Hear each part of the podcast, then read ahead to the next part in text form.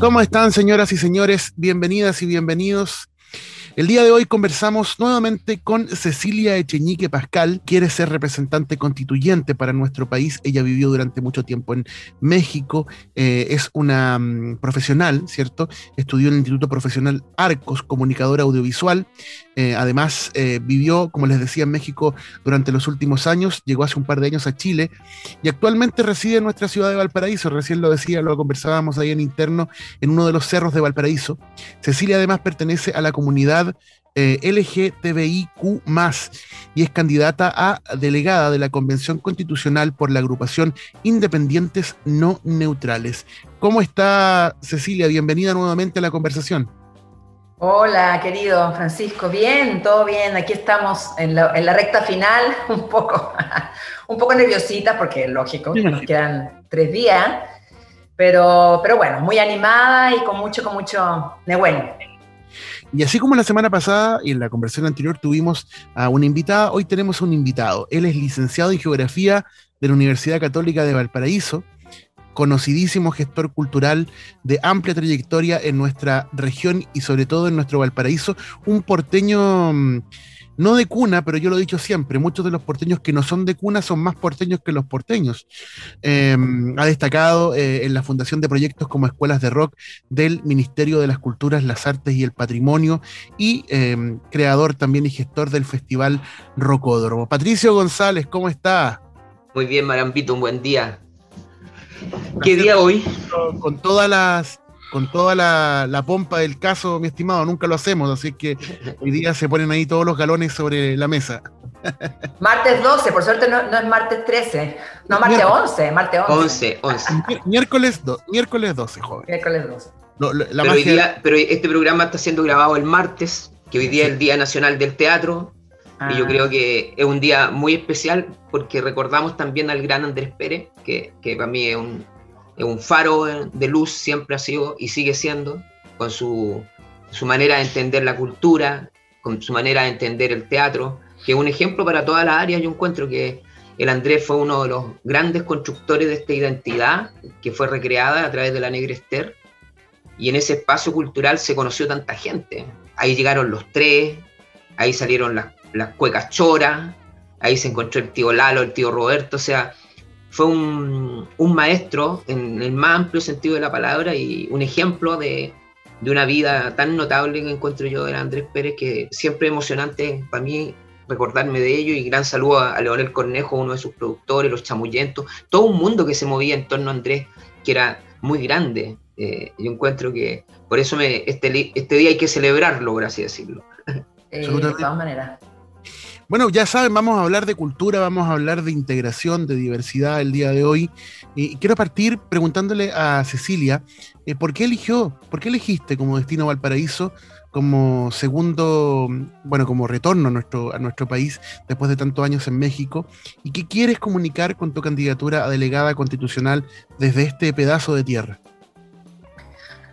Mira, yo, este, bueno, viví en México muchos años, creo que en el primer programa lo mencioné, más de 20 años, y retorno a, Chile en el contexto del estallido, explosión social, eh, motivada por todo eso, decido ser constituyente, decido postularme a candidata, como candidata constituyente. Y, bueno, y dentro de eso también decido no regresar a Santiago, sino que regresar a la provincia y, y, y elijo Valparaíso porque me parece bueno, una región, la quinta región, muy interesante, muy diversa. Y Valparaíso como ciudad me parece una ciudad especialmente rica en términos de cultura, en términos de patrimonio, una ciudad que tiene mucho emprendimiento joven, una ciudad que tiene mucha vida, una ciudad muy, muy, muy motivante, una ciudad muy atractiva para, para, volver, digamos, a Chile. Yo, Santiago, jamás hubiera podido soportar vivir en esa contaminación y en esa cantidad de gente. Yo vivía en México, en Tepoztlán, un pueblito de 20.000 habitantes. Tú comprenderás que no iba a llegar a Santiago, no podía. Entonces, elegí Valparaíso, está cerca de Santiago y es una ciudad muy atractiva, una ciudad eh, increíble, total. Entonces, por eso me vine para acá. Ya llevo casi dos años acá. Estoy contenta, estoy, bueno, con la candidatura, he conocido muchísima gente, he armado redes, ya tengo mis redes aquí, en Viña.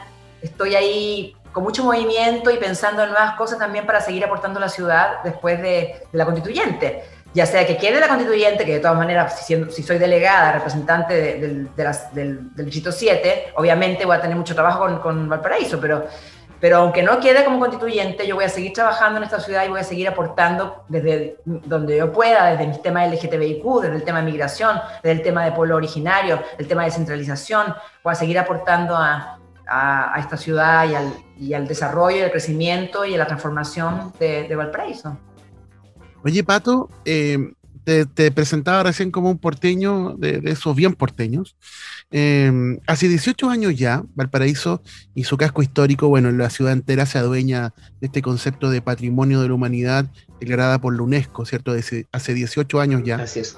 Eh, y hay una fuerte discusión en la ciudad, entre los ciudadanos, sobre si le hizo bien o le hizo mal a Valparaíso esto, ser declarado Patrimonio de la Humanidad.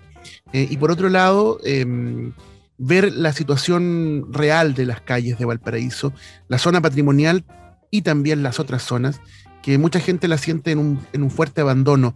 Eh, ¿Cómo evalúas tú lo que ha pasado con, con, esta nominación, con esta declaratoria, y cómo le ha venido a Valparaíso? Bueno, yo creo que lo primero que, que el patrimonio es una cosa eh, como dice, patrimonio es, lo que disfrutamos todos sin un derecho de autor. El mate es patrimonio. Eh, los volantines son patrimonio. Uno no conoce quién, creó el volantín, quién creó el mate. Entonces, el, patrimonio tiene que ver con algo ya consolidado y nos pertenece a todos. Mm. Yo creo que el concepto de patrimonio fue utilizado políticamente ofreciéndole patrimonialidad, por así decirlo, a casi todo el mundo. Y yo creo que es una manera populista de entender la política y, no clara con la gente. Y yo creo que eso llevó a una confusión tremenda en términos de la, de, la gente de Valparaíso, que todo es patrimonio.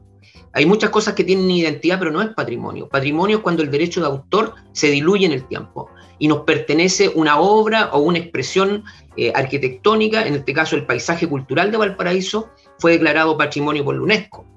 Y, y ahí hay varias definiciones, porque no es Machu Picchu Valparaíso. ¿Ah? No es, y si quieres ver una cosa así perfecta, turística de primer nivel, tenéis que ir a Machu Picchu. La gente viene a Valparaíso a reconocer un modo en el cual se mezcló esta innovación de los años pasados con, con el mundo popular y se creó un, concepto que es, patrimonial, que es único en el mundo. Y eso yo creo que tiene que ver, como lo decía el otro día don Archibaldo Peralta de manera magistral, que es un, es un caos armónico poético.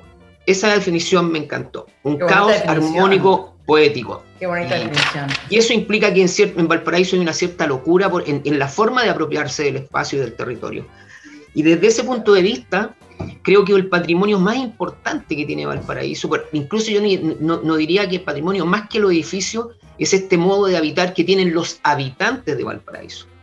Y desde ese punto de vista, yo siento que el concepto patrimonial fue utilizado políticamente y no se le enseñó a la gente lo que significaba ser patrimonio, que es valorar su, manera y su estilo de vida.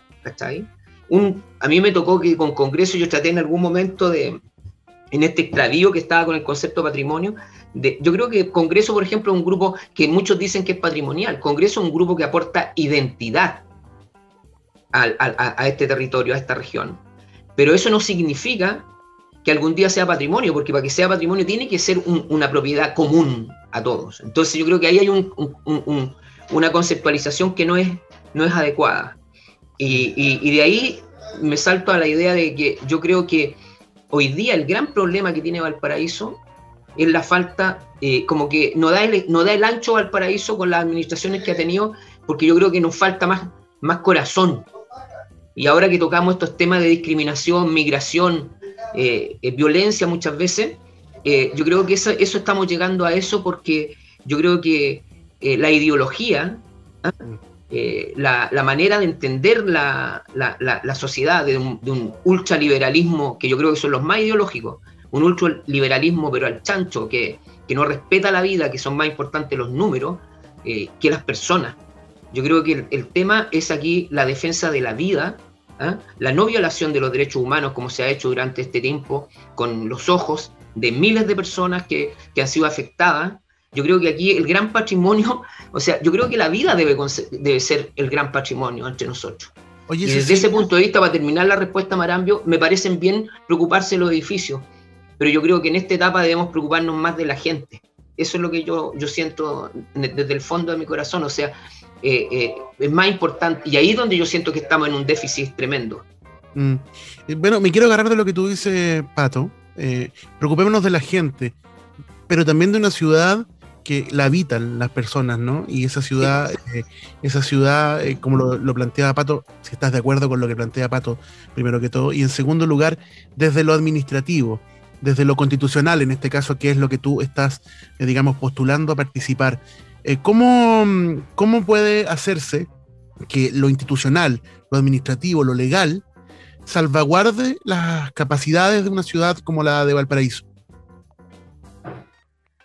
Bueno, yo estoy de acuerdo completamente con, el pato que lo que constituye eh, el centro, la energía de una ciudad es la gente y es su, corazón, digamos, simbólicamente, ¿no? Representativamente, el corazón, las ganas de la gente, el querer a la ciudad, ¿no? El amar a su espacio, el amar a su, a su territorio.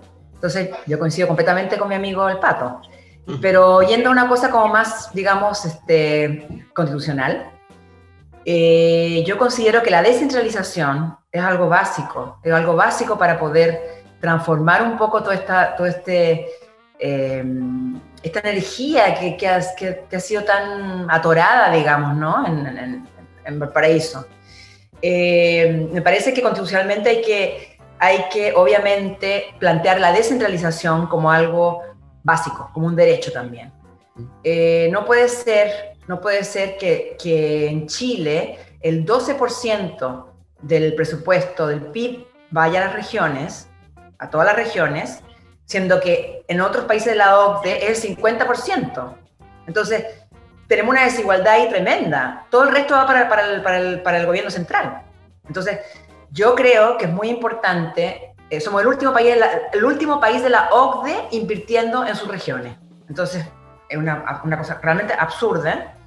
Y yo creo que, que, las regiones tienen que tener autonomía en cierto sentido, tienen que tener autonomía de sus recursos, tienen que saber administrar sus recursos, tienen que eh, poder eh, organizar sus recursos Obviamente, con una organización, con una responsabilidad, con una solidaridad con respecto a otras regiones que a lo mejor tienen menos recursos, hay que ir equilibrando todo eso y eso lo tiene que regular el gobierno central. Pero eh, tiene que haber más autonomía. Yo estoy por un Estado descentralizado, no estoy muy segura si un sistema federal o un sistema de regiones autónomas, pero estoy de todas maneras por un, un, Estado descentralizado. O sea, un Estado que obviamente eh, disminuya mucho eh, las, por ejemplo, todas las facultades del presidente. Estamos en un, estado presidencialista. Hay que bajar esas facultades. Hay que hacer un, estado semipresidencialista donde la, con descentralización, donde, eh, por un lado, bueno, todas las cámaras, diputados, senadores tengan más, más este, incidencia en las decisiones.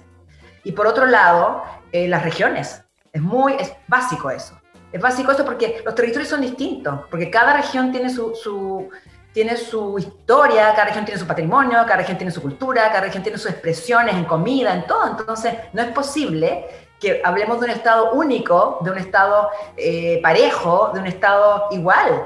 No, somos diversos, somos, eh, tenemos toda una, una capacidad y una, y una, diferencia enorme entre Estado y Estado. No tiene nada que ver una región del norte, como por ejemplo eh, la región de Atacama, con la región del, con Chiloé no tienen nada que ver, o sea, son casi países distintos, entonces tenemos que lograr eh, equilibrar eso en, términos de recursos, en términos de inversiones, en términos de posibilidades de, crecimiento. No me gusta hablar de desarrollo porque es una palabra muy neoliberal, pero sí de crecimiento, de transformación. Tenemos que saber eh, equilibrar eso. Y eso lo tiene que hacer el gobierno central, y eso tiene que estar de alguna manera la constitución, tiene que estar como paraguas la constitución, la descentralización y la autonomía de los gobiernos regionales, insisto, ya sea como, sistema federal o como sistema de regiones autónomas. Patricio, eh, lo, que, lo, que plantea, lo que plantea Cecilia Cheñique es muy interesante y tú lo hablábamos recién, eh, fuiste, has sido durante mucho tiempo parte integrante de las escuelas de rock, eh, director de, esa institución que ha intentado llevar música a distintos lugares del país. ha, digamos, esparcido festivales por todo el territorio preguntarte sobre, sobre esa importancia que acaba de decir la, Cecilia de, de la mm, del reconocerse en su territorialidad y en sus modos, en sus costumbres, en su, en su propio folclore, digamos, eh, y también lo que tú decías recién en torno al territorio de Valparaíso. ¿Cuáles son esas características que tú consideras que debiesen ser refrendadas eh, de maneras institucionales también? Eh, de la ciudad de Valparaíso en particular, que es una ciudad tan distinta y tan especial dentro del país? Yo creo que lo primero es el, el derecho a amplias comunidades de Valparaíso que no tienen acceso al agua yo creo que uno de los primeros, o sea, yo creo que la cultura cada vez tiene que imbricarse más dentro de las políticas públicas que están vinculadas a lo social. ¿Cachai? No sacamos nada con tener un Ministerio de la Cultura, como se demostró, que nosotros justo en esta creación institucional estábamos llegando a dos, tres años de recién de tener un Ministerio de la Cultura, y resulta que viene la pandemia y ese ministerio no ha dado el ancho para las necesidades tanto de los músicos como de muchos actores culturales. Y eso tiene que llamarnos a reflexionar, ¿por qué no dio el ancho? Esta creación institucional, es porque no estaba consagrado el derecho de la cultura constitucionalmente. Uno de los temas. Y tenemos que hacer una reflexión sobre los instrumentos que estamos ocupando en relación a todo lo que estamos viendo hoy día. No tan solo al tema cultural. Aquí viene un año en el cual hay que generar este espacio de adaptación para los nuevos desafíos. Y, ahí viene esta maravilla que tenemos justo una constitución que hasta el momento tiene dos características que no ha tenido ninguna constitución. Es paritaria, mm. integra pueblo originario y además va a ser una nueva conversación sobre cómo queremos relacionarnos los chilenos. Y donde la cultura, yo creo que para lo que viene, es, tiene que ser un eje articulador central. Porque no podemos seguir entendiendo la cultura como la estábamos entendiendo ahora. Porque si seguimos en esa lógica, lo que vamos a tener es un ministerio sectorial y lo que necesitamos hoy día es que la cultura, por los desafíos que tiene la pandemia, ¿cuáles son esos desafíos? El turismo va a estar bloqueado. Eh, las plataformas educativas van a traer menos gente, por ejemplo, al, sector universitario. Vamos a tener gente, vamos a tener menos pensiones. Vamos entonces, eso implica que tenemos que hacer un modelo híbrido donde va a haber plataformas digitales que nos van a beneficiar, pero también lo presencial va a ser llevado con protocolo. Entonces, ¿cuál es la solución? ¿Qué produce Valparaíso? Produce cultura, produce poesía, produce música, produce una cantidad de talento y una innovación de carácter permanente. Desde el año 20, por ejemplo, se hace un seguimiento a todas las innovaciones que se han generado en Valparaíso o antes. Aquí partió el cine, el jazz, el rock. Y eso es un capital potente que tiene esta comuna y que tiene esta región. ¿Y Valparaíso qué tiene que hacer? Dejarse mirar tanto el ombligo, porque los porteños no salen ni a Viña, entonces no podemos seguir, tenemos que conseguir a la región como un espacio de relacionamiento y que beneficie a Valparaíso y que nuestra creación tiene que circular tanto por las venas ah, eh, de carácter, por así decirlo, virtuales, como por las venas de carácter presencial con protocolo y acuerdo. Y tenemos que tener una nueva conversación. Y esa es la clave en relación a lo que queremos realizar. Es decir, queremos realizar una, una nueva conversación para ver cómo hacemos un país distinto, y cómo hacemos un país que se proyecte en el tiempo con todo su potencial creativo que es fundamental en la etapa que viene. Sin creación, sin creación de contenidos, que es lo más difícil, porque antes a, la cultura se le pagaba por producir eventos, festivales. Ahora tenemos que generar contenidos para las plataformas. ¿Y quién puede generar mejores contenidos en todo el ámbito que la cultura? Eso es lo primero. Y lo segundo, que yo creo que es súper importante, y en esto quiero ser súper claro, es que yo creo que hay que repensar la cultura en diálogo con las políticas sociales, con el conjunto de políticas sociales. Porque eso implica que la cultura hoy día tiene que tener presencia en el turismo, como ofreciendo nuevos destinos culturales de carácter cultural, en la educación, enseñándole a los chicos que respeten su ciudad y su patrimonio y que lo cuiden. La gente desconoce y cuida solamente lo que aprende, lo que quiere. Si nosotros no enseñamos en nuestros colegios el carácter de nuestra música, el carácter de que aquí existe un Jorge Faría, si no le enseñamos a nuestros jóvenes todo ese patrimonio en los colegios, entonces aquí la cultura tiene que estar fuertemente vinculado a los procesos educativos y fuertemente vinculado a lo que es industria cultural, industria en términos de eh, una visión de potenciar lo que hay en Valparaíso y la cantidad de gente. Los músicos que están diciendo hoy día, música es trabajo. Y eso, lo, nuevos yacimientos de empleo, no nuevas oportunidades para las personas que son creativas. No podemos seguir ya el próximo, la próxima etapa pensando si un hijo le dice a uno que, quiere ser músico va a estar destinado al fracaso, a la marginalidad. Eso es lo que tenemos que cortar.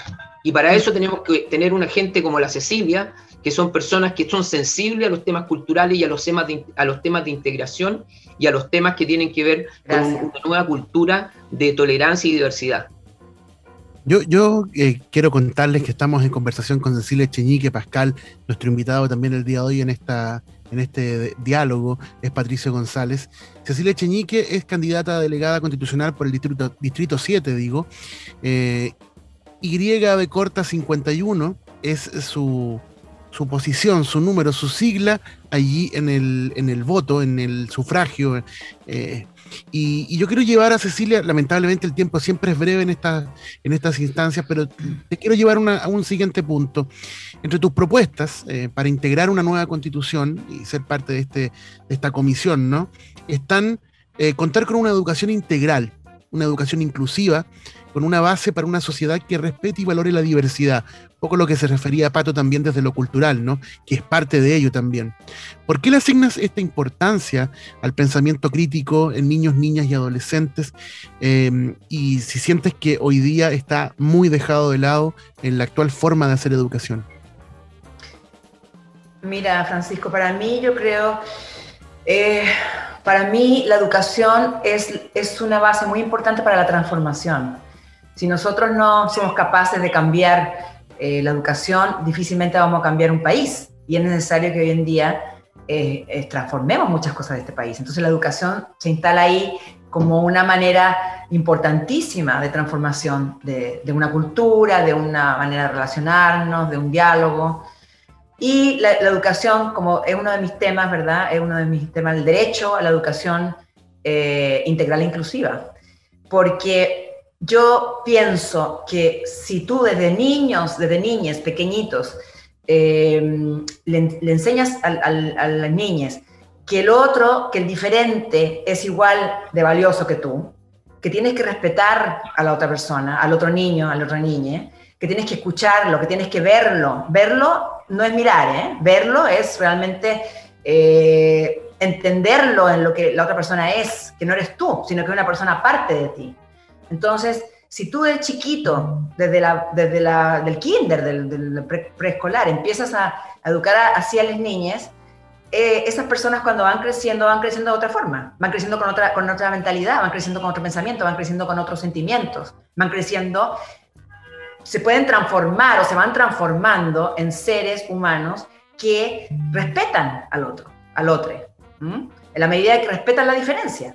Entonces, para mí es básico para transformar un país tener una educación distinta, una educación, además una educación constructivista, oye, porque la educación eh, conductiva o conductivista para mí no funciona, o sea, para mí eso es una respuesta de un, de un sistema y de un pensamiento y de una manera de, de, de, armar relaciones y todo muy anticuada, muy caduca, que no sirve para nada. O sea, un estímulo-respuesta a mí no me funciona para nada. Yo, a mí me gusta que, que la gente piense, que la gente que la gente reflexione, que la gente dialogue. Entonces, para eso tiene que ser un sistema constructivista, un sistema en que, en que los niños vayan de chiquitos construyendo sus ideas, su, construyendo su vida, construyendo sus pensamientos, construyendo sus sentimientos. Y dentro de eso está el respeto hacia la otra persona, el respeto hacia el otro. Por eso, para mí, la importancia de la educación eh, integral inclusiva desde, desde chiquitito. Pato, eh, hay un compromiso por la diversidad en las palabras de, la candidata y además ella lo ha hecho además desde los derechos de las personas LGTBIQ+. Eh, cuéntame un poco sobre esa diversidad plasmada en una nueva constitución y eh, luego de eso bañada en la cultura nacional y local. Yo creo que yo creo que más que no, no podemos yo fui a, varias conferencias, yo creo que acá hay un tema que es bien de fondo, que tiene que ver con, la libertad de las personas.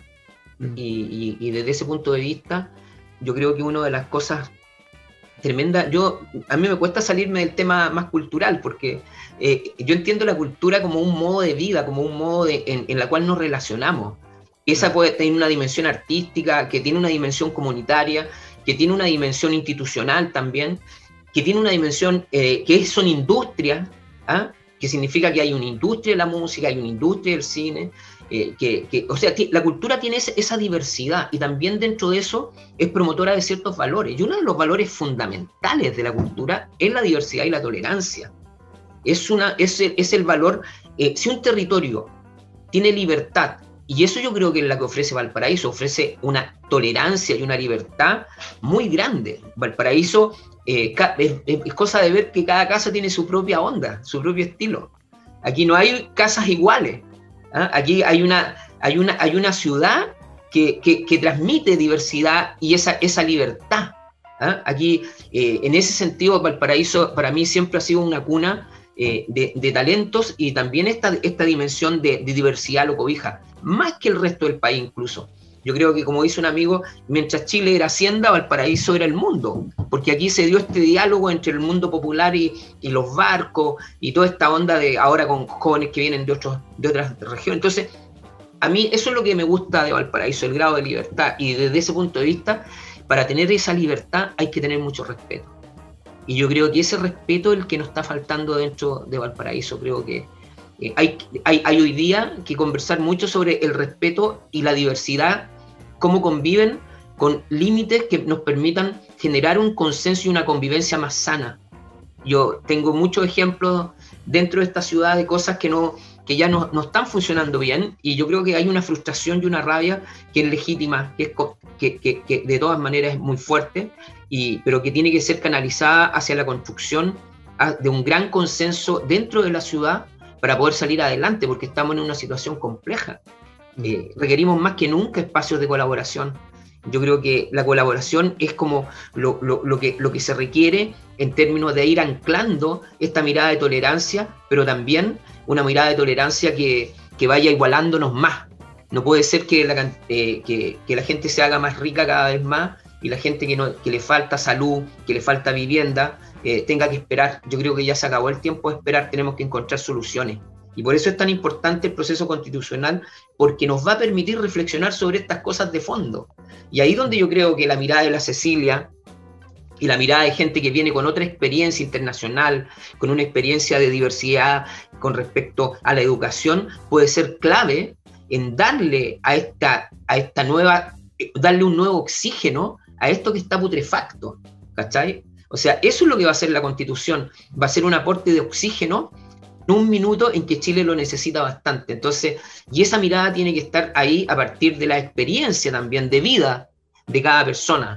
Eh, y, esa es la garantía de, contar con una persona que, tiene una mirada muy distinta y que puede ofrecer un nuevo relato también de esa mirada a un, país que lo necesita más, que necesita esta capacidad para ponernos de acuerdo, pero, pero de verdad, no para ocultar la desigualdad, no un consenso, necesitamos un consenso progresista, un consenso de la gente que quiere hacer andar esto, no tan solo desde el punto de vista económico, porque aquí el problema es que la economía se nos volvió una ideología. Mm. Ese es el problema. Yo, yo les quiero contar que, estamos mm. llegando al final de esta conversación que podría ser muy larga. Bueno, con Pato siempre las conversaciones siempre son muy, muy, muy injundiosas, lo mismo que con Cecilia. De verdad lo, lo, digo de corazón. Entretenido el pato, escucha que total, pato, tenés que lanzarte para la próxima de concejal, diputado o algo. No, alcalde. No, desde la, cultura. Cecilia, eh, en estos últimos segundos que nos quedan, quiero que invites a la gente a participar, que voten informados y que después de la elección también sigan informados. ¿cierto? Que sigan a sus candidatos y a sus constituyentes eh, en los procesos. ¿Y quién mejor que tú, que estás allí eh, buscando representar a, mucha gente en este Distrito 7?